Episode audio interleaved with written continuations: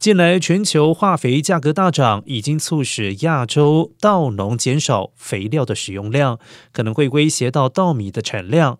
而在俄罗斯乌克兰战争冲击小麦与玉米等农产品之际，如果这种亚洲重要主食的产量减少，可能酿成全面性的全球粮食危机。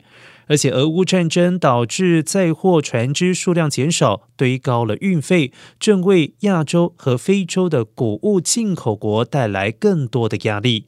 而根据彭博资讯报道，从印度到越南到菲律宾，种植稻米所仰赖的肥料价格，过去一年来已经飙涨一倍到两倍。如果稻农减少使用肥料，可能代表着产量减少。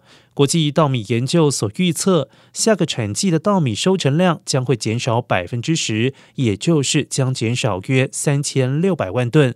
这样的数量足以喂养五亿人口。而且，如果俄乌战争持续，冲击将会更加的严重。